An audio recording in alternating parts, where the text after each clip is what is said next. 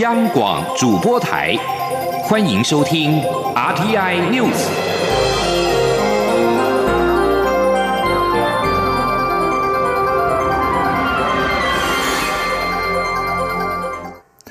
各位好，我是主播王玉伟，欢迎收听这节央广主播台提供给您的 RTI News。今天是二零二零年七月八号，新闻首先带您关注国际焦点。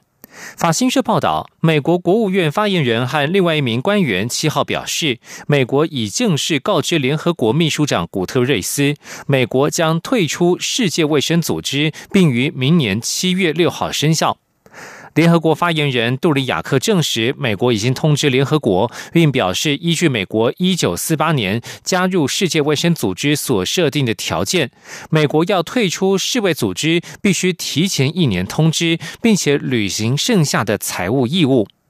美国总统川普先前曾经言辞抨击世界卫生组织对俗称武汉肺炎的 COVID-19 疫情因应方式不当，包括世卫偏袒中国和忽视2019年冠状病毒人际传播的早期迹象，并扬言终止美国每年捐助世卫组织的四亿美元巨款和退出世卫组织。美国参议院外交委员会民主党席首席议员梅南德兹表示，国会已经收到通知，在疫情大流行之际，美国总统川普已经正式让美国退出世界卫生组织。继续关注的是人权议题，中国法学专家许章任疑似因为议论政议论政局被警方带走，美国国务院发言人欧塔加斯七号敦促北京放人。欧塔加斯表示，美方对此事深感关切，北京应该履行国际承诺，尊重言论自由。北京清华大学教授许章任过去数度重话抨击中国国家主席习近平，六号遭到警方逮捕。许章任的友人表示，北京指许章任是因为在四川成都嫖娼而被抓走，这是对许章任毫无下限的构陷。随着港区国安法上路，美方近期多次关切中国对言论自由的打压。美国国务卿蓬佩奥一号表示，这项法令适用范围可能包括美国人在内。他直批北京冒犯所有国家。蓬佩奥六号晚间也抨击中国在香港施行欧威尔式的审查，持续摧毁香港的思想及言论自由。英美等国表态反制港区国安法，但是德国政府反应却相对温和。总理梅克尔仍强调与中国对话的重要性，这引发了德国政坛批评梅克尔太过软弱。梅克尔所属的基督教民主党重量级人物、德国国会外交委员会主席洛特根表示，德国政府对香港的发言采最低限度，这根本就不够。他还批评德国外交部发布的旅游警示是变相鼓励自我审查。而港区国安法不只管香港，根据六号公布的施行细则，该法授权港警可要求外国籍台湾政治性组织以及其代理人缴交涉港活动资料，七号立即生效。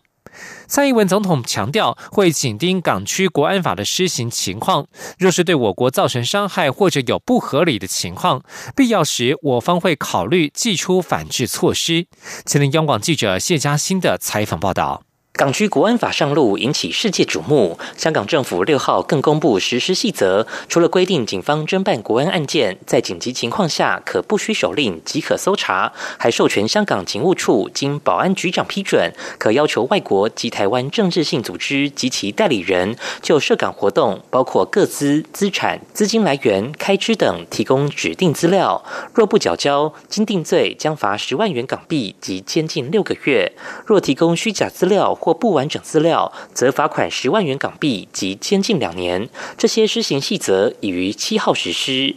对此，蔡总统七号出席外贸协会五十周年茶会时强调，会紧盯港区国安法施行情况，必要时会对我国国民以及国家相关组织发出警讯或指引，让他们不要因此受到伤害。政府甚至也会考虑祭出反制措施。总统说：“那如果这个港版的国安法实施，对我们的国家造成伤害的时候，或者有不合理的这种现象的时候，我们会考虑反制措施。港区国安法规范到台湾政治团体，国民党希望蔡总统告诉他们要不要遵守。总统回应：每个重要或主要政党都应该要有能力来判断港区国安法有哪些是无法接受的内容。希望不只有执政者，所有政党大家要一起面对此法对台湾造成的伤害。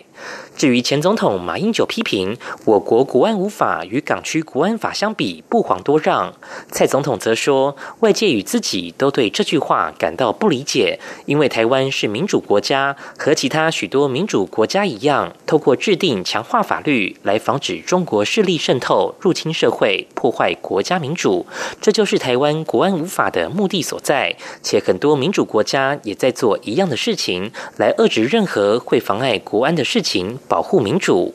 总统也说，港区国安法确实是用来限制人民自由、限制人民对民主的诉求，这是全世界主要民主国家，包括台湾在内，都予以谴责的事情。不知道为什么马英九会有这样的评论？中央广播电台记者谢嘉欣采访报道。蔡英文总统表示，不排除对港区国安法寄出反制措施。对此，民进党立委何志伟表示，可建议各国考量到香港旅游的安全性，对其发布必要的警示，保障国人安全。甚至对于商务的往来，也应该审慎思考未来是不是要调整，避免国人遭受不当法令的胁迫。另外，国民党则表示，港区国安法该细则对于台湾政治性组织或其代理人的相关要求，不应该影响台港民间交流，更不能阻碍台港官方活动。国民党不乐见该细则的相关规定，呼吁港府审慎处理。民众党立委张其禄表示，台湾如果对港区国安法有所反制，寄出撤销港澳条例的影响会是最大的。但是，台湾跟香港经贸关系频繁，一旦撤销港澳条例，不知道是谁惩罚谁。而且，如果撤销港澳条例，恐怕将失去人道援助的法源基础。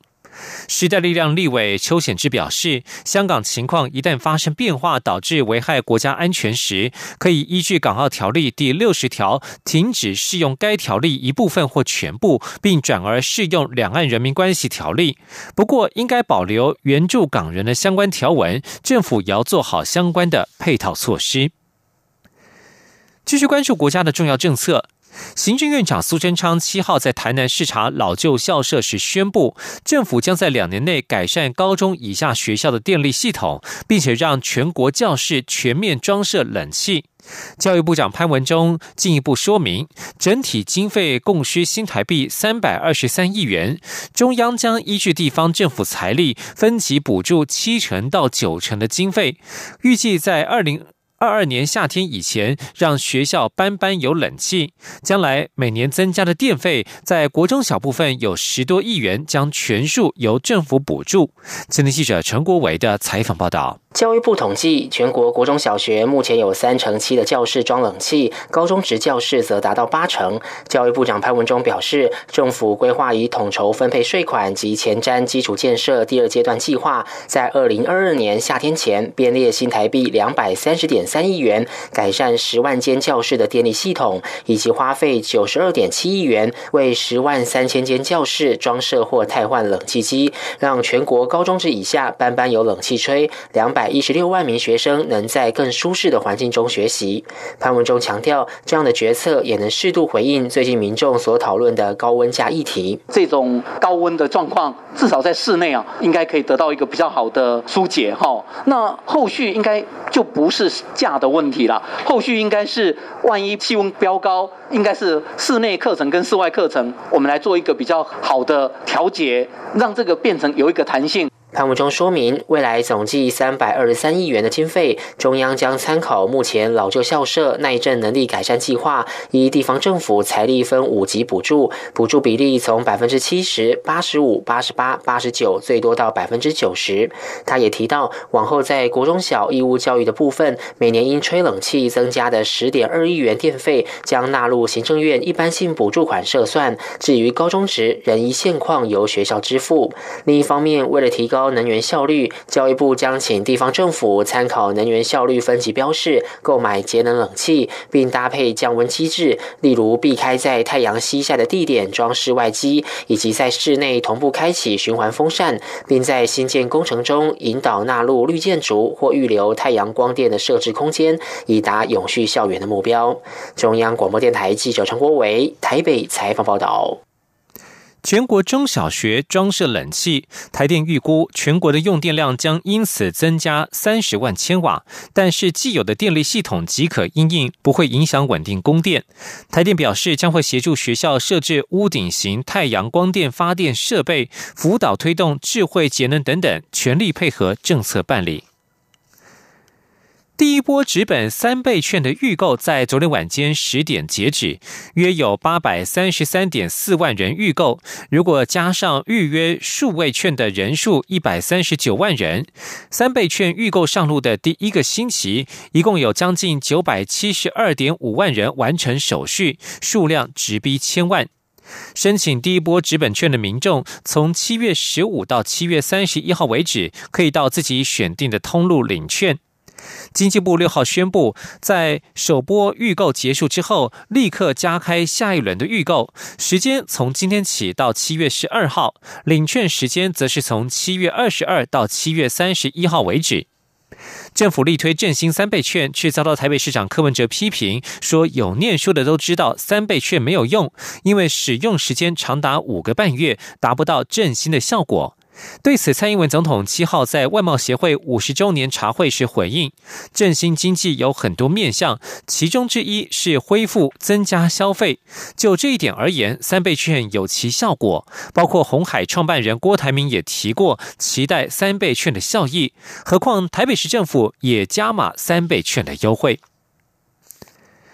继续关注的是财经数据。财政部在七号公布最新海关进出口贸易统计，受到武汉肺炎的疫情影响，六月出口两百七十一点三亿美元，年减百分之三点八，连续四个月下挫。不过，从出口货品来看，电子零组件随机体电路外销活络，规模值攀上新高，与船产出口表现呈现两样情。即便是疫情重灾区的美国，六月对台湾其出口也创下历年同月新高，显示美国受到疫情影响，宅经济正在发烧。前天记者陈林信宏的采访报道。远距商机、五 G 通讯等新兴应用稳定推展，且回流台商持续扩增国内产能。不过，由于肺炎疫情持续笼罩，再加上全球经济活动即使重启，终端需求仍紧缩，因此台湾船产货品外销持续弱化。六月总出口两百七十一点三亿美元，较去年同月减少百分之三点八，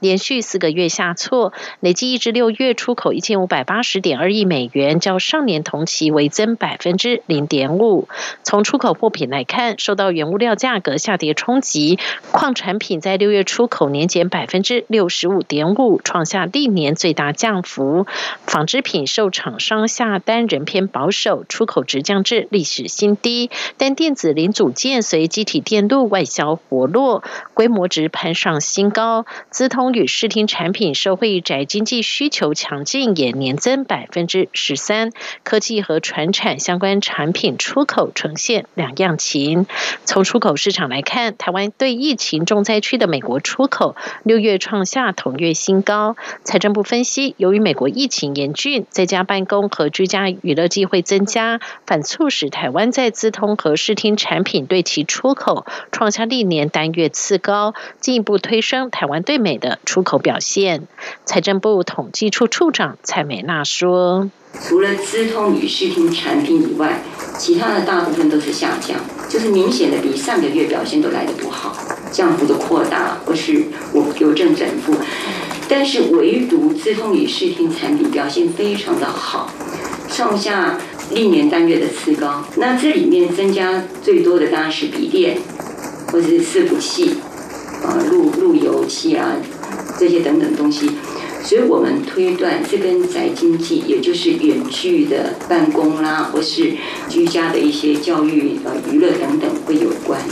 对于七月出口展望，财政部认为，由于国际疫情有二次爆发的风险，再加上美洲贸易纷争仍存在，因此七月出口可能仍呈现盘整，减幅和六月不会差太多，大约在负百分之一点五至负百分之四之间。中央广播电台记者陈林信鸿报道。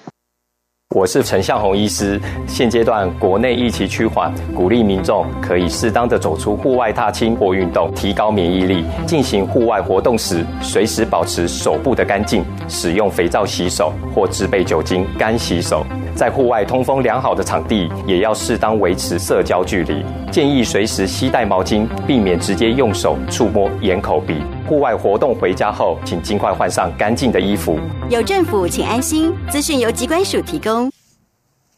各位好，我是主播王玉伟，现在时间是上午的六点四十五分，欢迎继续收听新闻。在俗称武汉肺炎的 COVID-19 疫情冲击之下，仰赖国际客为生的台北市双层观光巴士运量也大幅衰退。为了吸引国人利用安心旅游即扩大国旅补助，以及即将发放的三倍券来搭乘双层观巴，台北市长柯文哲、交通部长林佳龙以及卫福部长陈时中七号首度同车，带领大家从不同的角度饱览台北城市之美。今天央望记者吴丽君的采访报道。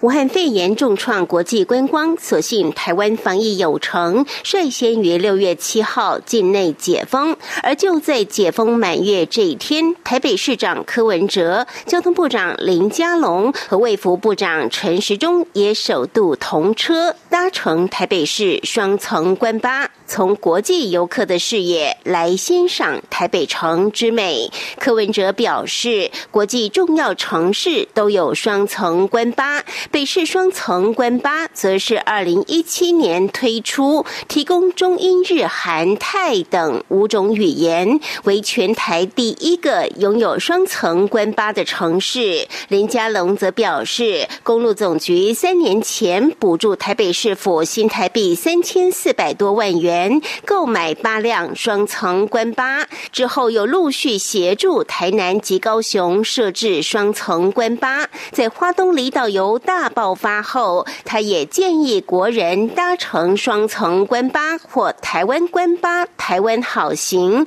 就近深度旅游，享受出国的感觉。林佳龙说：“其实搭乘观光巴士可以在很短的时间就了解一个国际城市它的历史文化还有景观。好了，我们交通部除了跟台北市政府啊一起催生观光的双层巴士，那我也是推荐可以在台北、台。”南高雄这种有双层观光巴士的城市，可以不用去人挤人，来这里能够深度的旅游，那住一些星级的饭店，有那种出国的一种享受。陈时中也感谢台北市府及交通部配合防疫，才能迎来台湾的解封满月之喜。他也鼓励国人利用国际游客减少之际，利用关巴走遍台北市。北市双层关巴上路三年来。旅运量逐年成长百分之三十，其中八成五都是国际旅客。但在疫情冲击下，运量自年初起创下新低。只是相较各国双层关巴全部停驶，北市双层关巴则在纾困政策下持续苦撑，并与台北一零一及安心旅宿合作，推出多项半价及买一送一的。优惠。中央广播电台记者吴丽君在台北采访报道。侨委会委员长童振源七号应中央广播电台邀请接受专访，畅谈接掌侨委会之后的工作重点以及政策方向。童振源表示，侨委会应扮演杠杆支点的角色，以此撑起台湾，撑起侨胞，发挥台湾优势，帮助侨胞发展，同时运用侨胞能量来壮大台湾。因此，侨委会将建立整合平台，透过数位化、资料分析、公司协力等方式，汇聚各种资源和能量。而除了新科技之外，新模式的运用也相当重要。例如，可以与央广展开更多合作，让侨胞侨胞理解侨务工作，也让民众认识侨界发光发热的典范。前天记者王兆坤的采访报道。侨委会委员长童振源在央广早安台湾节目专访中表示。侨委会同仁约两百六十二位，海外有三十六个据点，人力与预算相对有限，但需面对全球约四千九百万侨胞，其中包含具有中华民国国籍身份的两百零五万台侨，做好服务工作的任务相当艰巨。童振源强调，侨胞是中华民国在全世界的资产，也是台湾在全球的国力延伸。侨委会将运用新科技及新模式，深化全球侨胞与台湾在各领域的连结跟合作。童振源说：“我想第一步呢，我们当然要保钢剪，就是我们要能够服务大家，但要服务大家呢，我们的能量啊必须要扩大。所以呢，我想要运用一些新的科技与模式。新的科技一直存在，但是我们必须要运用。第二个，我们要运用一些新的模式，比如说未来我们跟央广可以有更多的合作。”我想通过这个合作呢，可以让全球侨胞更加理解我们整个台湾侨务工作的推广。当然，也希望能够让台湾的民众能够了解全球我们侨界发光发热的一些典范。另一方面，有关海外侨务工作，尤其是侨委会如何争取第二代、第三代新侨的认同，童振源表示，首先要重视英语或当地语言的沟通能力，其次要强化议题连结。例如，邀请新侨回台时，可多从事人工智慧、绿能等产业参访活动。这相对于第一代侨胞的情感连结，会对于新侨较有吸引力。中央广播电台记者王兆坤台北采访报道。关注台湾以以及新著名的连结。国立中心大学学生谢佩瑜透过寻妈计划，成功找到了十多年不见的越南保姆阿秋。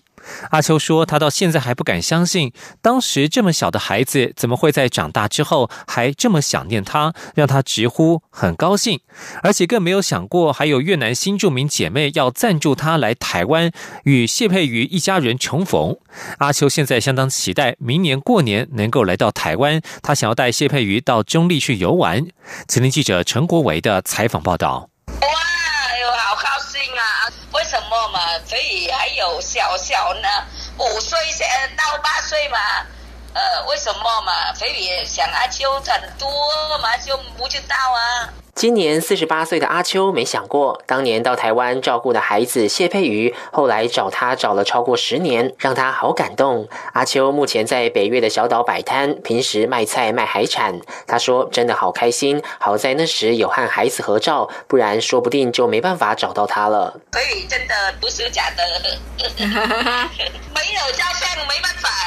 有照相就有办法的。对啊。所以没有留起来，对啊，就找不到。这次寻人的大功臣范草云曾来台工作十多年，目前在越南的旅行社服务。他提到，如果谢佩瑜之后去越南找阿秋，他不但会去接机，还会带谢佩瑜去阿秋住的小岛相聚。而范草云的总经理阮氏芳兰更是在台的越南新住民，他加码承诺，如果阿秋要到台湾探望谢佩瑜一家人，他将赞助旅费，让这善缘不断扩大。阿秋得知后，内心很激动，满心感谢。阿秋表示，希望疫情赶紧结束，明年过年可以来台湾。他想带谢佩瑜到之前工作的中立玩，也超期待能和谢佩瑜的妈妈与弟弟再见面。谢佩瑜则说，那天起床后看了报道，知道有人要赞助阿秋来台，感觉一切很像做梦。他只是写了一篇文章，就得到那么大的回响，让他直呼文字的力量很强大。中央广播电台记者陈国伟台北采访报道。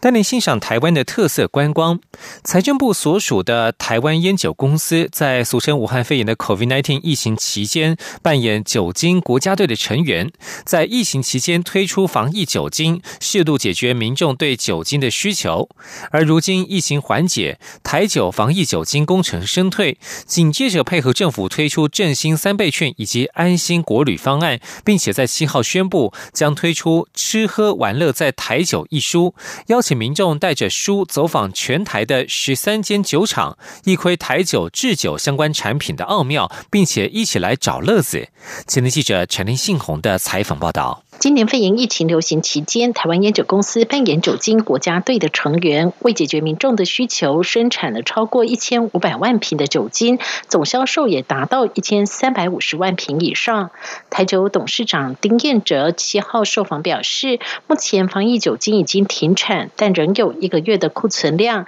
以因应未来可能的需求。不过，由于台酒在此波疫情推出的防疫酒精原料都是食用级，深获消费者信赖。虽然目前疫情已经趋缓，但民众对于防护的观念已慢慢建立。因此，台酒的防疫酒精二部曲，就是接下来将推出干洗手等相关产品，并成为台酒常态性的清洁商品之一。丁彦哲说。那我们希望说啊，借由这样的一个台湾烟酒公司在这一次酒精国家队建立的一个酒精啊酒精的信赖度哈啊，一般消费者也知道我们的酒精的品质啊是用食用级的一个啊酒精来做原料。那我们希望把它衍生成啊台湾烟酒公司一个常态性的一个酒精啊酒精类的一个产品。由于全民防疫有成，台湾国内疫情趋缓，台酒也配合政府宣布振兴三倍劝解安心国旅方案，推出台酒振兴三重送活动。台酒各类旗下相关产品，包括泡面、保养品和清洁用品等，都有满额优惠。另外，也推出新书《吃喝玩乐在台酒》，邀请民众带着书走访全台十三间酒厂，也一窥台酒制酒相关产品的奥妙，并一同照着酒厂找。找乐子，体验台湾生活味。中广电台记者陈林信鸿报道。继续关注国际疫情动态。日本俗称武汉肺炎的二零一九年冠状病毒疾病 （COVID-19） 确诊病例在七号新增两百一十一例，其中东京占了一百零六例。东京连续六天突破百例的新增病例，而且东京确诊者当中以年轻人居多，有四十七例尚未查明感染源。东京都政府表示，七号新增的一百零六例当中，有二十三例是男公关以及女公关酒店等夜店闹区有陪侍餐饮店的员工和客人，其中新宿地区有十四例，池袋地区有三例。在七号东京新增的一百零六例当中，有二十二例都是无症状者，而且没有重症病患。而在美洲地区，由于疫情肆虐。将这个疾病一直称为小感冒的巴西总统波索纳洛，在七号宣布确诊感染了武汉肺炎，但他强调自己已经完全正常。波索纳洛表示，冠状病毒就像一场来势汹汹的大雨，每个人都可能受到波及而感染。波索纳洛现年六十五岁，是属于感染病毒的高风险族群。但是从二月底武汉肺炎疫情在巴西爆发以来，波索纳洛就一直违反国内外卫生高层有关防止传染措施的建议。在英国，则是在疫情解封之后呢。英国则是在开放了酒吧的营业。英国英格兰地区的餐厅、酒吧从四号恢复营业，但是才过了一个周末，就至少有三家酒吧因为顾客或员工家属筛检为俗称武汉肺炎的确诊病例，而再次宣布停业。英国 BBC 报道，英国警察联会主席阿普特表示，喝酒时的醉汉显然不会也无法保持社交距离。警方面对醉汉裸男、斗殴等形形色色，伴随酒吧开放而产生的一系列问题，警方当天接获了超过一千起的报案，大多是与酒醉有关。而英国现在除了三家酒吧停业之外，另外有多家业者被牵连停业。一家印度菜外带餐厅宣布停业进行清洁，因为外送司机曾经到过其中一家酒吧。接下来也是医疗上面的新突破。研究人员在七号表示，巴西一位艾滋病患接受使用多种抗病毒药物鸡尾酒疗法之后，一年多以来没有再出现病症，可能是首位未经骨髓移植就实际上痊愈的患者。这或许将会是艾滋病治疗的重大突破。全球如今有数以千万计艾滋病毒感染者，虽然如今感染者不像以往一样等于被判处死刑，但是患者必须终身服药。近年只有两位代号柏林与伦敦的男性病患，在接受用来治疗癌症的高风险干细胞骨髓移植手术之后，似乎已经完全痊愈。